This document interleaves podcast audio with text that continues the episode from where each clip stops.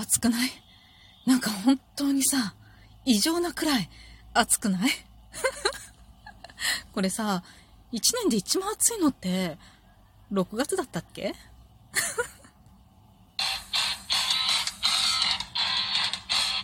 今日もなるようになるさ。こんにちは。アラフォー母ちゃんこと冬木玲です。この番組は私冬木玲が日々思うこと、本の朗読や感想など気ままに配信している雑多な番組です。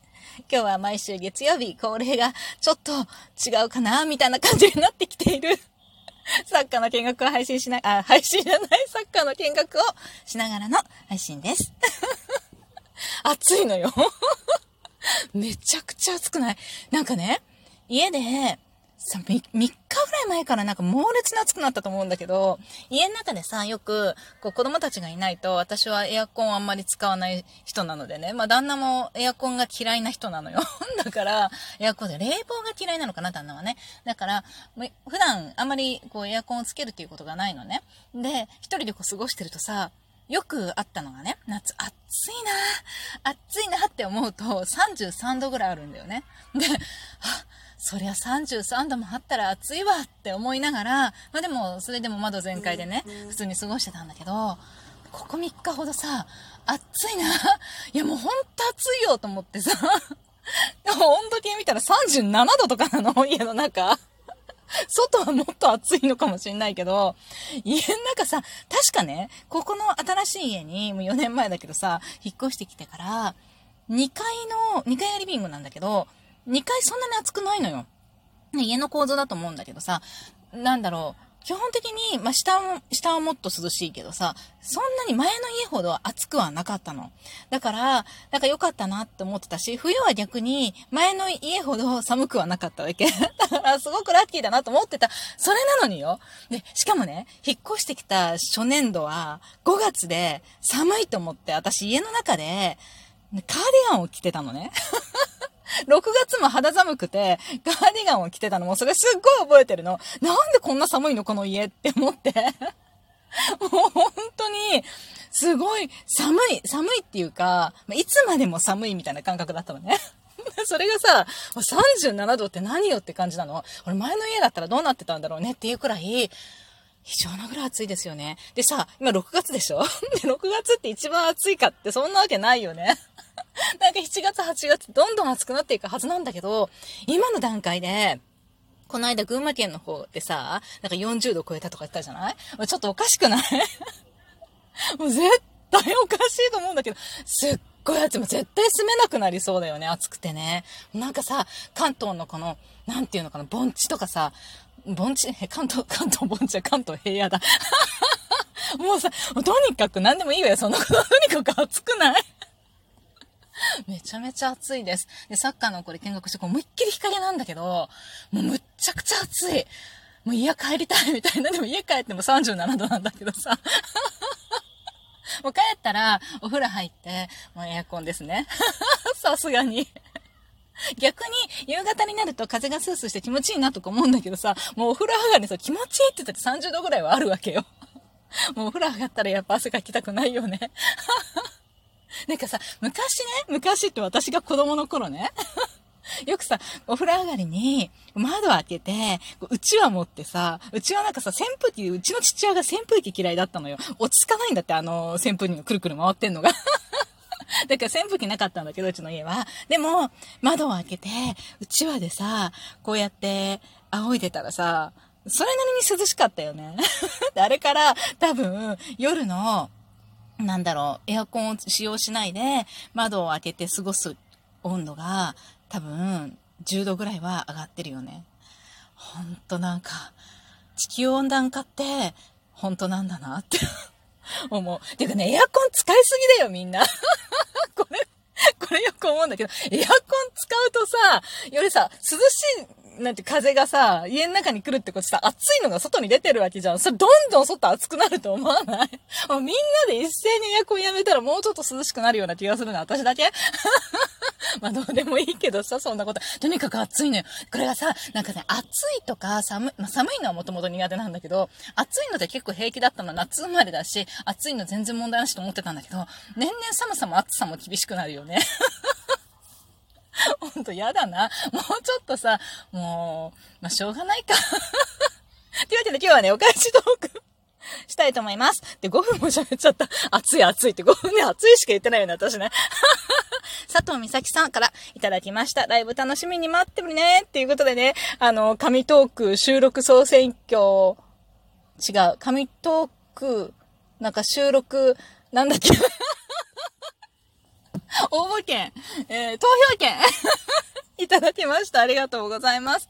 もうさ、くれくれって言っといて名前忘れるんだって感じなんだけど、なんか、あの、あの後気づいたのよ。一日しかなかったんだね、残り。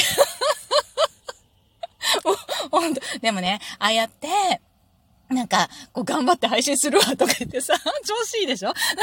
で、やっといて、こんだけね、そうに反応してくださるの本当にありがとうございます。最近ライブもさ、ま収録もほとんど上げられてなかったけど、もうライブに至ってはもうめちゃくちゃ長いことやってないんだよね。でも、ライブ楽しみに待ってるねってライブしてたことをね、ちゃんと覚えててくださってるんですよね。ありがとうございます。あのね、美咲さんのライブはたまに聞いてます。めっちゃ潜ってるけど。でもね、全部聞けない。本当にね、ところどころポコポコポコしか聞けてないけど。もう本当になんか出かけるちょっと前までの間に、なんか朝のこう準備してたりとか、洗濯干してる合間とかに、なんかいろんな人のね、配信に、やっぱその時にちょうどやってるところの配信にポンと入ったりとかして、もうめっちゃ潜って、しかも全部ちゃんとまともに聞けてないんだけれど、聞いてたりとか出かけるまでの間とかにね、聞いてたりするんです。皆さんね、あの、楽しい配信してください。ありがとうございます。してくださってありがとうございます。朝ね、とにかく時間がなくてバタバタバタバタバタってやってる中で、なんかこう耳だけはね、楽しいというね、馴染みのある声が聞こえてくるのはなんかいいよね。というわけで、ありがとうございました。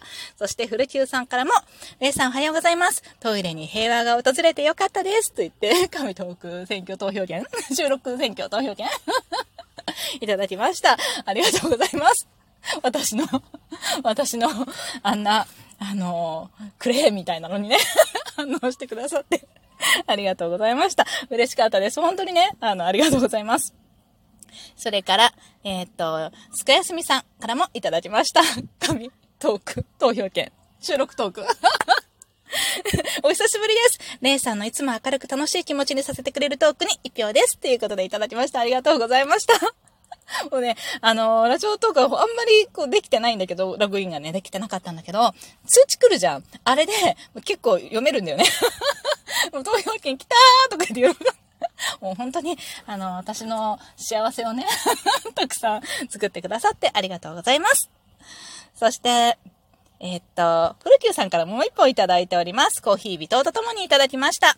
おはようございます。朝4時に起きるのすごいでしょ？でしょ？でもね、あの後起きられてない。やっぱり二日坊主だった。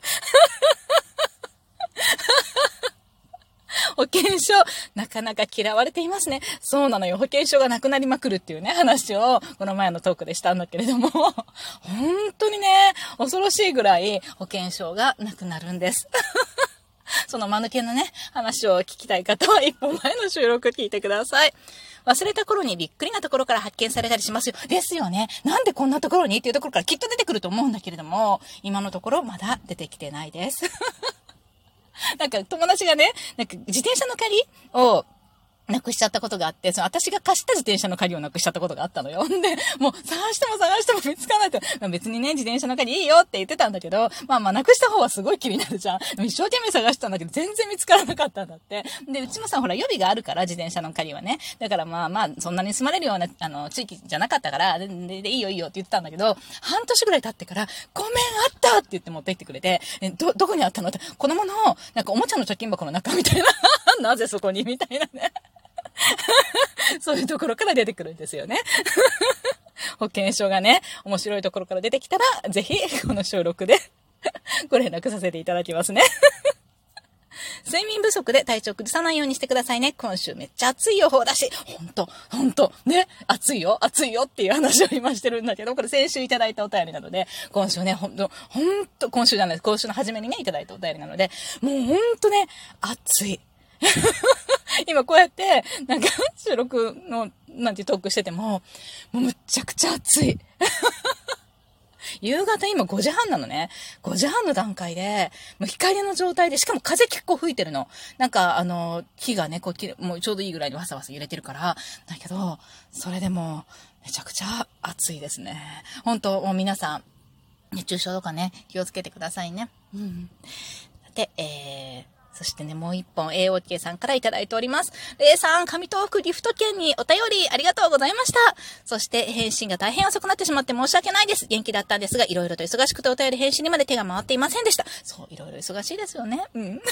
最近レイさん、ウクレレ配信してないよねってお便りいただく前に思ってたんです。この前本枠の収録がアップされて聞いたんですが、ありがとうございます。そういえば、こっちのライブもしてないから忙しいのかなと思っていたら、ウクレレお休み中でしたか 誰しもずっとモチベーションが続くわけではないし、やりたくない時、成長が感じられなくてやる気がなくなる時、自分にがっかりする時もあるから、山あり谷ありでいいと思うんです。本当ありがとうございます。だって、この先ずっとウクレレはそばにあるんだから、やろうと思えばいつだってできるし、まだまだ人生は長いんだから焦らなくて大丈夫ですよ。でも、私はレイさんの音色好きですからね。ってハートがね、ついております。ありがとうございます。